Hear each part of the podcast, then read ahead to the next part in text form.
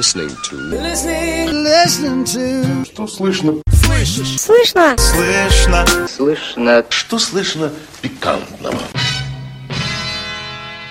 Понедельник, друзья! Вы слушаете подкаст «Что слышно?» У микрофона вновь Денис Гольдман.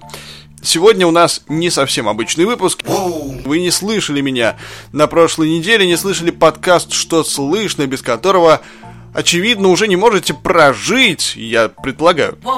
Но этому есть объективные причины. Просто на прошлой неделе я совершил экстремальную, очень увлекательную и э, животрепещущую, если так можно выразиться, поездку в славный Пермский край, в солнечный, цветущий и зеленеющий Пермский край. Нет, если вы подумали, что я был отправлен в тюрьму за запись своего подкаста, вы не угадали, к сожалению. Я был там просто по делам. Там было очень интересно, там было очень познавательно. Я даже не знаю, что еще подобрать, какие еще подобрать слова эпитеты, которые могут описать эту поездку, и, ну, разве что Пермский край это совершенно особое место. Это совершенно особый менталитет людей, живущих там, там совершенно особая экосистема, совершенно особый воздух даже гораздо более такой, что ли, насыщенный. И не только потому, что, чем в Москве имею в виду, но не только потому, что там всякие предприятия, не только потому, что там очень много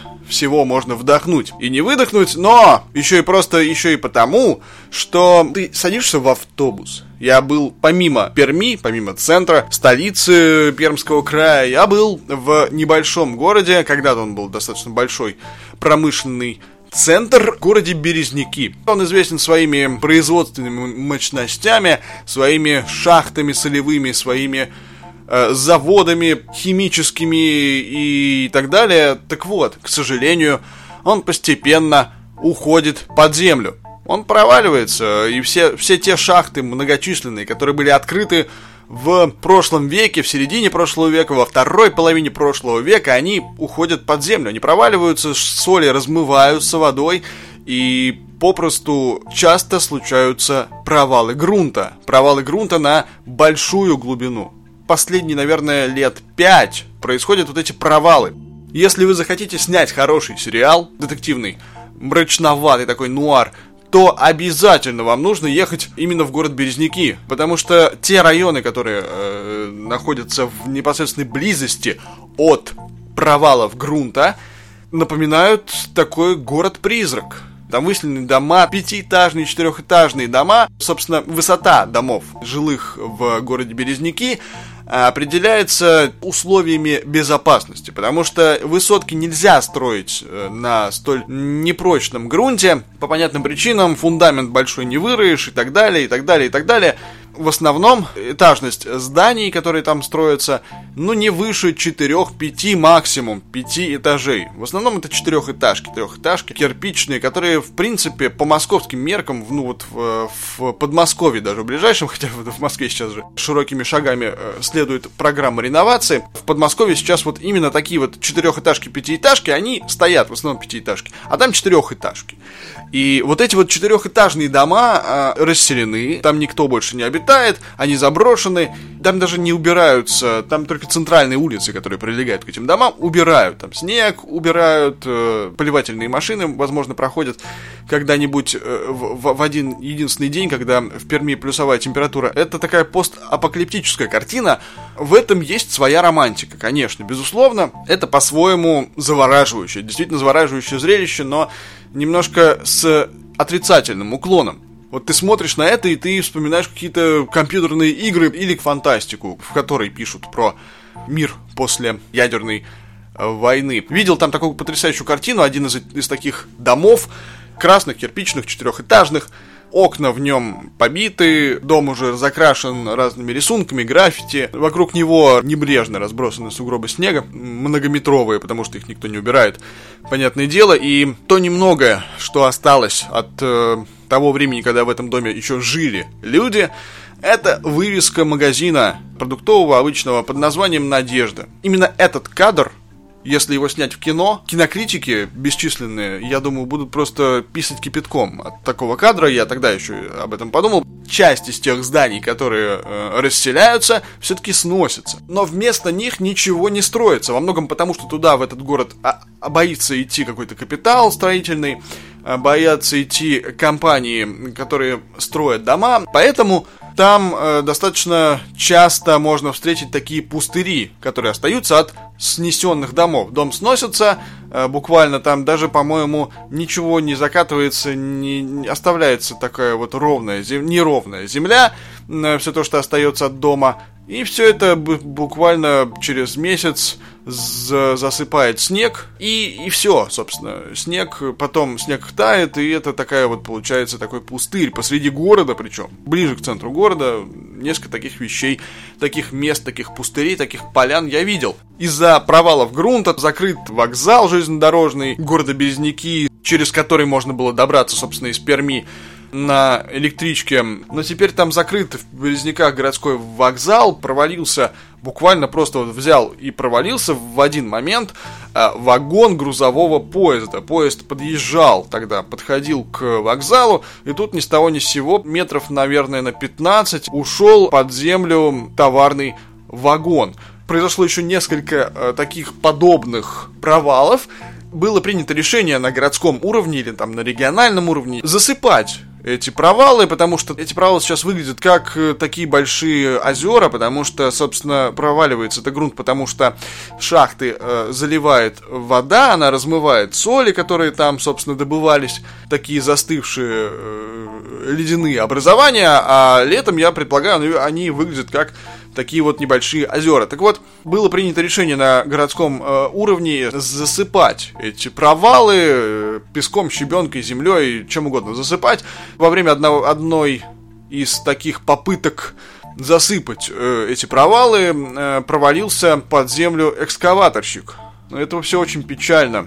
Поэтому э, единственным возможным путем, который соединяет Пермь и Березники, является дорога, автомобильная дорога. Собственно, до этого можно было на электричке доехать, а сейчас можно только на автобусе. Специальные автобусы ходят, их достаточно много.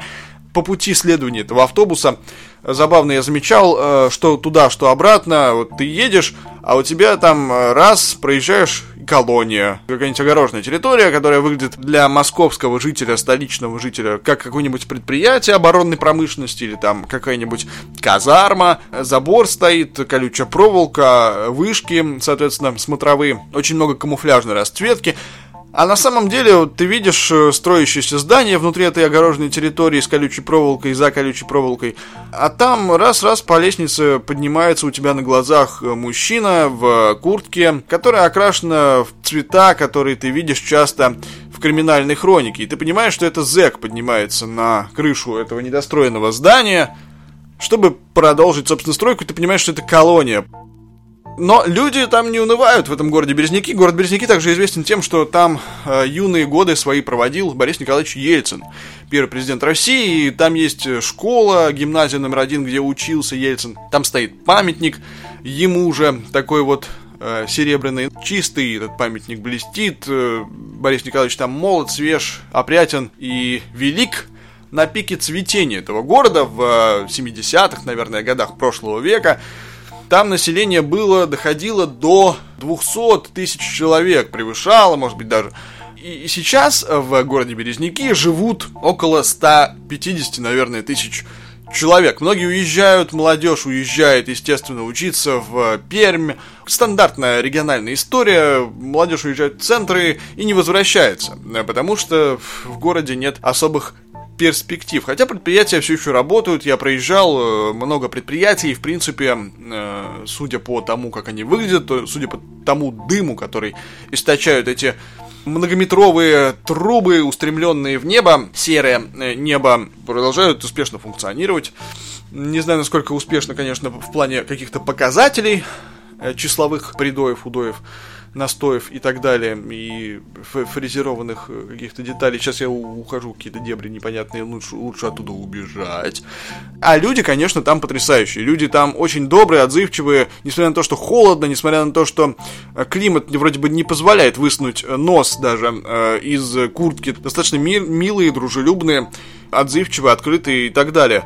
А теперь мы, пожалуй, перейдем к стандартной программе нашего подкаста. Сегодня он будет особенный. Поездка в Пермский край меня вдохновила на создание такого тематического выпуска, в котором мы поговорим о пермских новостях. Я специально полазил, посмотрел э, по э, сайтам местным новостным, где э, отобрал тщательнейшим образом важные новости, э, о которых писали пермские СМИ. Гости, точнее гость, у меня сегодня будет тоже особенный, имеющий непосредственное отношение к Перми и Уралу. Уралу и Перми заинтриговал, но об этом чуть позже. Для начала мы вспомним, что же произошло такого интересного в Пермском крае за прошедшие две уже, получается, недели. Поехали! Что слышно пикантного? Итак, начнем. С чего же мы начнем? А начнем мы со следующей новости. Трое парней доехали на такси от Перми до Барды, чтобы ограбить магазин. В селе Барда правоохранители задержали троих жителей Перми, которые специально проехали более 150 километров, чтобы ограбить магазин. Здесь стоит расставить все точки над «и» и обратиться к Википедии, пожалуй, чтобы она сумела пояснить, что из себя представляет село Барда Пермского края. Барда – село на юге Пермского края, административный центр Бардымского района и Бардымского сельского поселения, самое крупное село края. Стоит на реке Тулва, которой в чете села впадают реки Барда и Козьмакты. Первое упоминание о селе в дозорной книге 1630-1631 года. В 1750 году здесь была построена первая мечеть. Здесь празднуются национальные праздники Бардазиен и Сабантуй, которые отмечаются раз в год в середине июня. По результатам переписи населения 2010 года численность населения составила 8826 человек. Главные достопримечательности села – памятник Ленину и соборная мечеть. Она была построена усилиями сельчан и теперь носит почетный статус самой высокой мечети Пермского края. Что слышно пикантного? А вот ради чего преодолели наши герои 150, более 150 километров от Перми, чтобы ограбить магазин. Не только магазин они хотели ограбить на самом-то деле, ценно другим село Барда. Продолжим эту историю. В дежурную часть поступило заявление от директора магазина, собственно, управляющий сообщил о пропаже товара из торгового зала, грабители успели задержать по горячим следам. Позже подозреваемые признались, что приехали в магазин на такси именно для ограбления, рассказали изданию «В курсе РУ» в пресс-службе ГУВД России по Пермскому краю. В отношении троих молодых людей в возрасте от 20 лет до 31 года возбудили уголовное дело.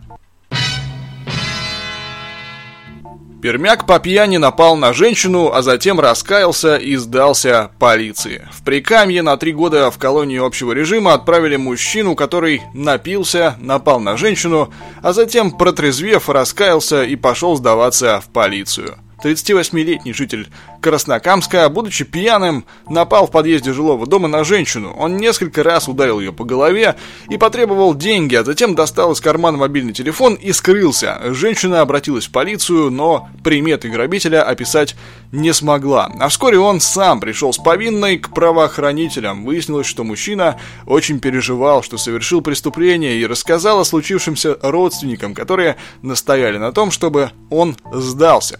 Протрезвев, мужчина пришел в отдел отдел полиции и сознался, что совершил преступление. Решением суда он приговорен к лишению свободы на три года в колонии строгого режима. Как сообщили изданию в курсе РУ в пресс-службе ГУВД России по Пермскому краю, ранее мужчина уже был неоднократно судим за совершение тяжких и особо тяжких преступлений. Вот как раз то, о чем я говорил. Вот эта история показывает всю широту и глубину пермской души. В Пермском крае возбудили дело в отношении мужчины, который укусил полицейского за бедро. 33-летний житель Яевы слишком широко отметил Международный женский день. Но об этом стало известно только сегодня. 8 марта он напился и начал хулиганить, звонить и стучать в двери к соседям. Чтобы утихомирить разгоряченного алкоголем мужчину, они вызвали сотрудников полиции. Однако мужчина выполнять требования стражи порядка отказался, укусил одного из них за бедро, сообщили в пресс-службе Следственного комитета по Пермскому краю. Пермском крае женщина сломала дом, чтобы пообедать. В селе Сива женщина решила обеспечить себя пропитанием. Она выломала доску стены дома, забралась в щель и на глазах у хозяйки дома похитила еду. Увиденное, похоже, несколько повергло в шок хозяйку жилища, потому что в полицию она обратилась лишь через несколько дней. Однако правоохранителям удалось поймать воровку, ей оказалась ранее судимая 32-летняя жительница деревни Кичанова. Подозреваемая задержана и доставлена в дежурную часть. По факту грабежа возбуждено уголовное дело. Очередной голый пермяк привлек внимание жителей города. Жители Перми опубликовали в социальных сетях снимки очередного мужчины, разгуливающего голышом по улицам города. В этот раз нудиста засняли в Дзержинском районе Перми, на улице Энгельса. На фото видно, как мужчина босиком в одних трусах уверенно прогуливается по улице. Что побудило его на такой поступок, неизвестно. Возможно, он обрадовался потеплению, пришедшему в Прикамье, или просто пытался повторить подвиг своих предшественников. Так как в Перми подобные случаи происходят регулярно, голые мужчины появляются часто в различных районах города. Впрочем, иногда на прогулку обнаженными выходят и представительницы прекрасного пола. Арт-объект «Счастье не за горами» на набережной Камы в Перми уйдет под воду ближе к майским праздникам. В связи с заморозками сброс воды на КамГЭС в этом году произойдет на месяц позже. По предварительным данным, подтопление набережной состоится ближе ко вторым майским праздникам, если температура улучшится, сообщает интернет-газета Текст. В прошлом году сброс воды на Камской ГЭС затопил набережную возле здания речного вокзала в конце апреля. Раз уж у нас зашла речь об этой замечательной инсталляции, об этих замечательных буквах, замечательной фразе «Счастье не за горами» на набережной Камы, место, к которому приходят десятки, сотни, тысячи людей со всей страны, может быть, даже из э, за рубежа, чтобы сфотографироваться, чтобы полюбоваться, посмотреть. Наверное, я так подумал, что будет правильнее привлечь к записи нашего подкаста человека, который имеет непосредственное отношение к этим замечательным словам. Это галерист, бывший директор Пермского музея современного искусства Марат Гельман. С ним вместе мы обсудили некоторые новости интересные. Например, первое, что мы с ним обсудили, это то, что в Перми вместо антипутинского митинга пройдет субботник – Пермские оппозиционеры не смогли получить в Перми разрешение на проведение митинга против выдвижения Владимира Путина на президентских выборах. Движение, созданное Михаилом Ходорковским, планировало провести акцию под названием «Надоел» 29 апреля. Как сообщает РБК, проведение акции разрешили в 11 российских городах. В Санкт-Pетербурге, Тамбове и Перми власти не дали разрешения на митинг, объяснив это запланированными субботниками. Отметим, городские власти первоначально планировали провести субботник в Перми 22 апреля, но в связи с прогнозируемой холодной погодой и возможными осадками в виде снега мероприятие было перенесено на 29 апреля, когда ожидается более теплая погода. В частности, вот это вот я попросил прокомментировать Марата Гельмана. Михаил Борисович, так же, как и мне, так как мы живем за пределами России, лучше помогать тем, кто действует в России, чем пытаться организовывать собственное. То есть я бы им посоветовал помогать Навальному, а не пытаться делать альтернативные конкурирующие проекты. И я прекрасно понимаю и мотивы его, и, собственно говоря, и, может быть, даже поддерживаю эти мотивы, но э, считаю, что мы не можем, то есть мы не можем даже организационно просто все это сделать, а надо помогать э, тем, кто, оставшись э, в России, как бы борется за, за, за страну. Что касается помолодевших акций, ну, прекрасного. Знаете, так долго все говорили, что, значит, молодежь аполитична. Вот она оказалась не аполитична. Э, власти пытались получить молодежь очень давно. Значит, просто те, кто сейчас из власти говорят, что некорректно, мол, э, молодых людей использовать в политике, они, наверное, забывают, что было прокремлевское движение «Наши», прокремлевское движение «Идущие вместе», что политизацию молодежи это была целая задача, были огромные бюджеты, и, ну, конечно же, я горд э, тем, что, ну, горд за молодежь, тем, что вот эта покупка э, не удалась. То, что молодые люди, они, конечно, гораздо менее меркантильны. Знаете, вот Прохорова легко построить. У него есть бизнес, можно испугать, заберет, э, заберем ваш бизнес. А у этого молодого человека нечего, нечем его испугать. Вот. И, собственно говоря, они там организованно становились как бы в очередь в эти в автозаки, то есть они вот, поэтому я к этому отношусь э, как бы с большим оптимизмом. Ну, оптимизм в каком смысле? Ну, что общество живо. То есть не в том смысле, что сейчас что-то произойдет реально, и вот эти, значит, э, в- целом не такие уж не, не такие уж массовые, хотя и очень массовые, если сравнивать с предыдущими движениями, они приведут к изменениям э, в стране. Но то, что это просто сигнал того, что общество все еще живо, и это то, что я, кстати, после э, долгого как бы отсутствия э, в России понял. Вот я приехал, например, там в Москву, вот над ней издевается Собянин там, и вот вся эта история. И все равно город живой, город живет, в нем есть такая энергия, что у меня ощущение, что там Лужков, Путин, Собянин, еще три раза Лужков, Путин, Собянин, а город это все пере, пере, как бы пережует, То есть за те два года э, изменилось настроение людей, по, по вашему ощущению? проявление. То есть настроение, может быть, тоже изменились в другую сторону. Гораздо более негативное отношение, к, такое мрачное такое, к, к перспективам. Но в связи с этим, или, но э, люди перестали бояться проявлять свое отношение. Это очень важно. То есть произошел какой-то порог. Они, ну вот э, ленинская была фраза, там терять нечего. Знаете, я вот только сейчас понял, что это означает. То есть большое количество людей, которым терять нечего. Э, да, это, это хорошо. Искусство гораздо чувствительнее же к этому относится, к разным, э, оно, оно гораздо более четко улавливает и чутко улавливает все проявления в общественной активности. Вообще должно было бы быть так. Но, к сожалению, на сегодня это не так.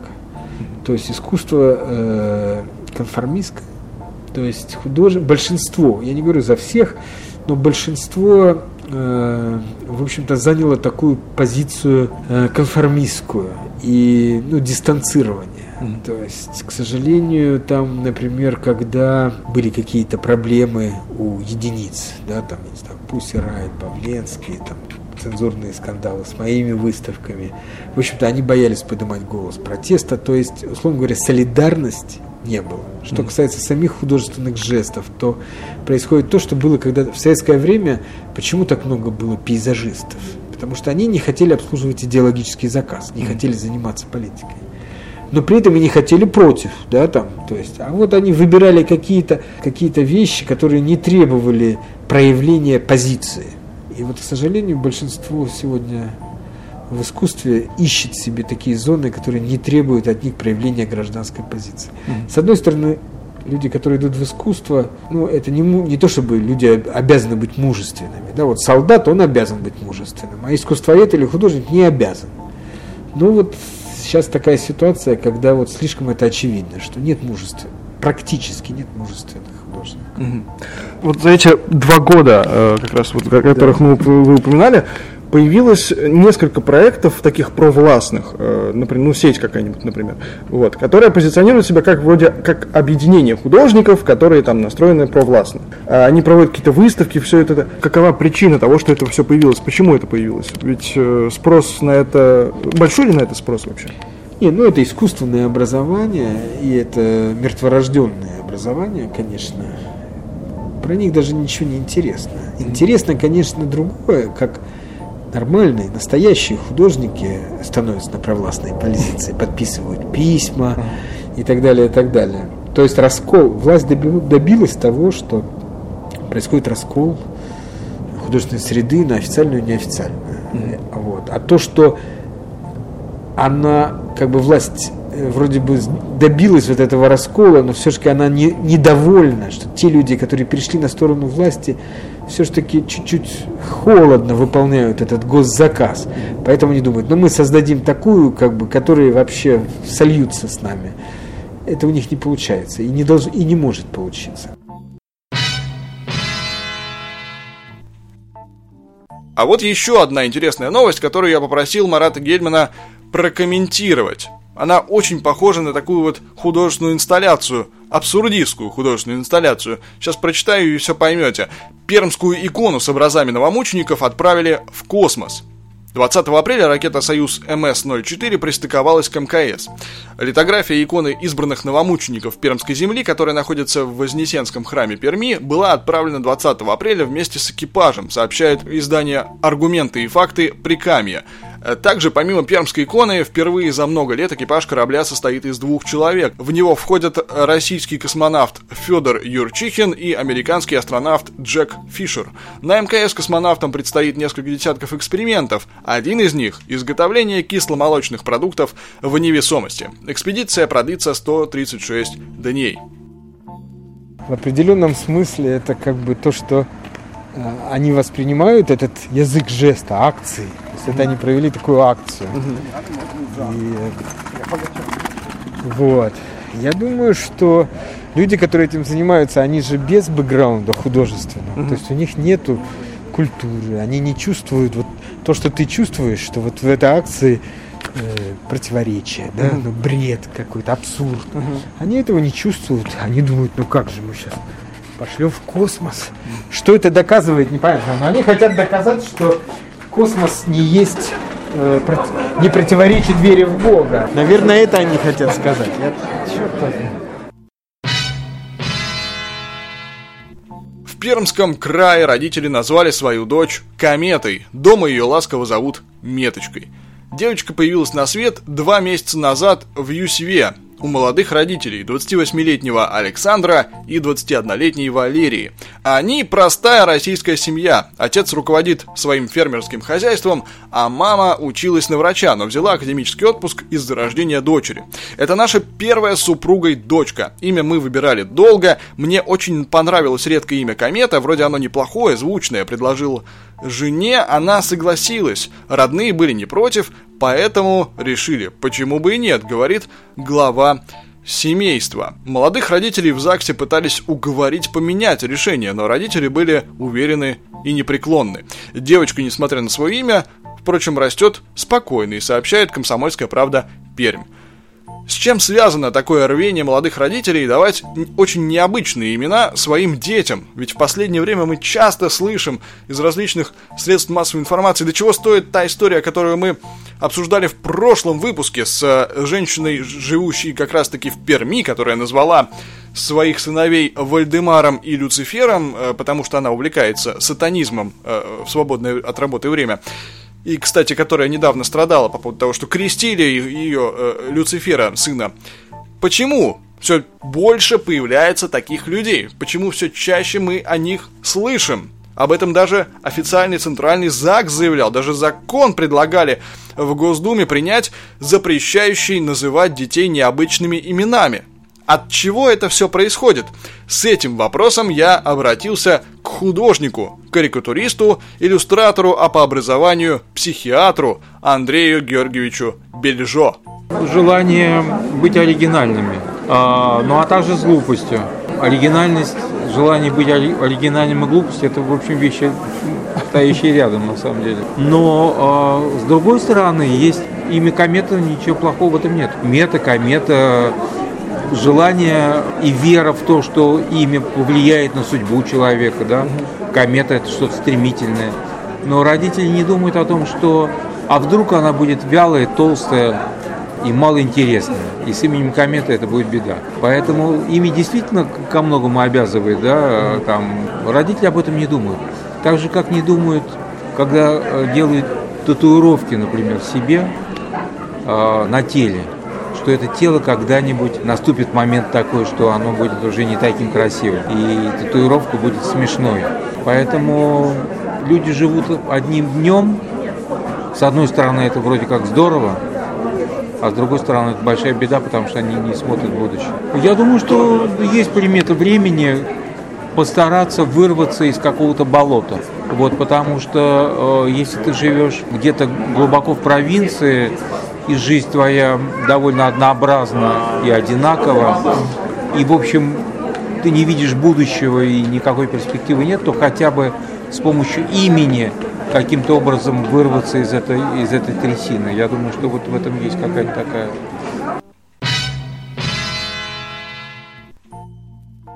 Житель Соликамска получил три года условно за то, что напоил свою подругу, а затем решил прокатиться на ее автомобиле. Как сообщили изданию в курсе РУ в пресс-службе ГУВД России по Пермскому краю, в ноябре прошлого года 35-летний житель Соликамска устроил вечеринку со своей подругой. Прибрав, она заснула, а мужчина заскучал и решил прокатиться. Для этого он взял внедорожник подруги. Во время поездки он не справился с управлением и разбил машину. Проснувшись утром, женщина не обнаружила свое авто и обратилась в полицию. И машина, и угонщик были найдены в тот же день. В итоге за угон угон мужчина был приговорен к трем годам условно, а также он должен будет выплатить хозяйке авто компенсацию в размере 375 тысяч рублей. Ну и напоследок вот такой случай. Мужчина сломал другу спину за отказ продолжить застолье за его счет. В Краснокамске будут судить 36-летнего рецидивиста, который жестоко избил своего приятеля табуретом за отказ продать его мобильный телефон, чтобы продолжить веселье. Как рассказали в пресс-службе МВД, в дежурную часть полиции в Краснокамске а, поступило сообщение от врачей местной больницы, которые сообщили, что к ним привезли 35-летнего мужчину с серьезными травмами. У него были сломаны ребра и позвоночник, а также разорвана селезенка. Опросив мужчину, правоохранители выяснили, что несколько дней назад он выпивал у своего знакомого. Когда алкоголь закончился, хозяин квартиры предложил своему гостю продать его мобильный телефон, а на вырученные деньги купить еще выпивки. Но мужчина отказался, и тогда хозяин вечеринки схватил табурет и избил им своего собутыльника. Стражи порядка задержали подозреваемого, им оказался 36-летний рецидивист, который во всем сознался. Расследование уголовного дела в отношении него закончено, материалы переданы в суд. На этом 13 выпуск подкаста «Что слышно» подходит к концу. Последнее, что я скажу. Табурет нужен только чтобы на нем сидеть. Хотя засиживаться, в принципе, вредно – до встречи через неделю. Пока! Что слышно пикантного?